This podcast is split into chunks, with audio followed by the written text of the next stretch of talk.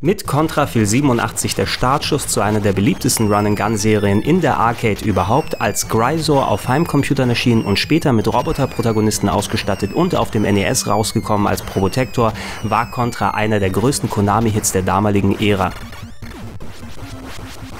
Super Contra hieß der Nachfolger in den Arcades, Super C auf dem NES in den USA, hier mit den Robotern wieder als Probotector 2 auf dem NES unterwegs. Die Over-Shoulder-Level des Erstlings wurden gegen Top-Down-Level ausgetauscht, die mittlerweile zum Markenzeichen der Serie geworden sind.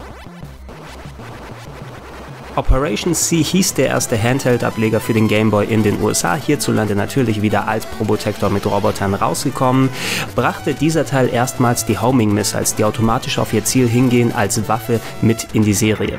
Für viele der beste Teil der Serie ist Contra 3 The Alien Wars auf dem Super Nintendo hierzulande als Super Probotector rausgekommen und eins meiner ersten Spiele für das Gerät gewesen. Fantastische Grafik, Mehrspielermodus, große, große Klasse. Zu den unbekannteren Titeln der Serie zählt Contra Force auf dem NES exklusiv in den USA erschien weder eine Japan- noch eine Euro-Version kam heraus. Das ist aber auch nicht wirklich schade, denn spielerisch war es nicht so ganz auf der Höhe.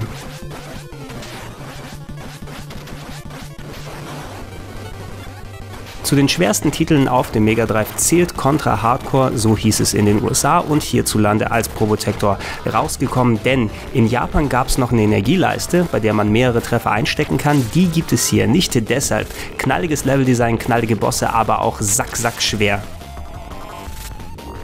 Legacy of War war das erste Contra-Spiel, was nicht als Probotector in Europa umgesetzt wurde, sondern unter dem ursprünglichen Namen rauskam. Von Appaloosa in Ungarn entwickelt war der 3D-Versuch, der sogar mit 3D-Brille verkauft wurde zuerst, leider nicht besonders gut.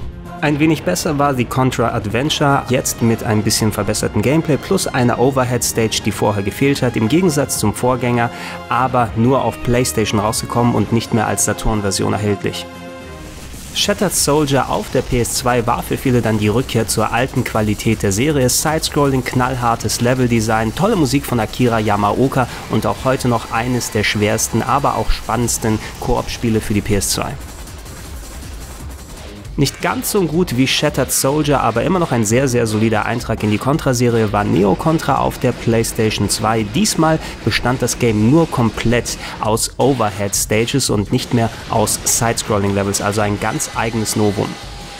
Einer der interessantesten Action-Titel für den Nintendo DS war Contra 4, entwickelt von den Handheld-Spezialisten von WayForward Technologies. Einen kleinen Makel hatte das ansonsten gut spielbare Game, denn es gab einen toten Winkel zwischen den beiden Bildschirmen, wo aus dem Nichts Kugeln auftauchen und einen killen konnten. Contra Rebirth stammt aus einer Serie exklusiver wie Download-Neuauflagen alter Serien von Konami, war nicht unbedingt das am besten spielbarste Game, aber ein ganz netter Throwback auf die klassischen Sidescroller-Zeiten.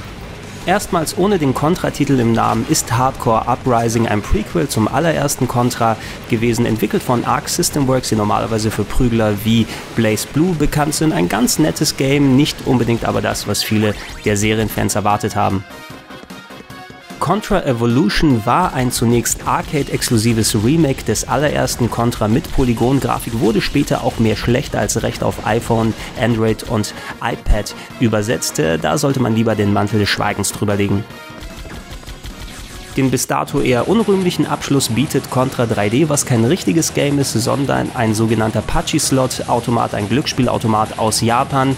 Hoffen wir, dass die Serie irgendwann mal wieder mit einem richtigen neuen Teil beglückt wird.